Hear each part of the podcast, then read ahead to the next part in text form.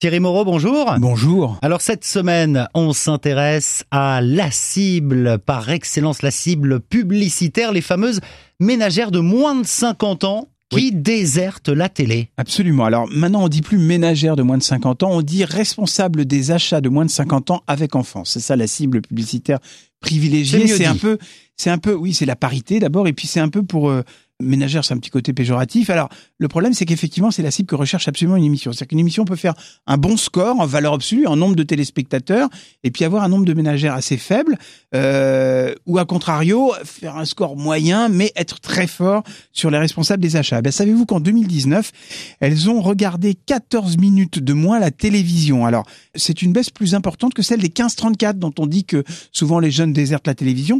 En moins de 10 ans, en fait, elles ont euh, déserté la télévision pour une durée de 50 minutes par jour. C'est beaucoup. Il y a 4 ans, elles étaient 75% à regarder la télévision tous les jours.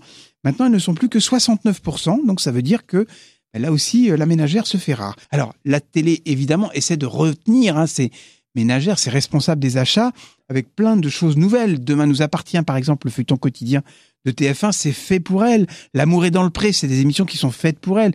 Nagui, n'oubliez pas les paroles, c'est aussi un programme qui est plutôt euh, fait pour elles, mais voilà, le modèle économique de la télévision classique est en train un petit peu de s'éroder. Et ces ménagères qui ont déserté euh, la télé, où sont-elles parties? Eh bien, elles continuent de consommer des contenus audiovisuels, mais un peu différemment. D'abord parce qu'elles regardent Netflix. Savez-vous qu'en 2019, il y avait 7% des femmes de plus de 15 ans qui regardaient Netflix, 7% ça a augmenté de 20%. Donc si on continue comme ça à croître de 20%, ça veut dire qu'il y aura beaucoup, beaucoup de responsables des achats qui regarderont Netflix dans les années qui viennent. Elles regardent aussi la télévision sur le smartphone. Ça, c'est beaucoup plus intéressant pour les publicitaires.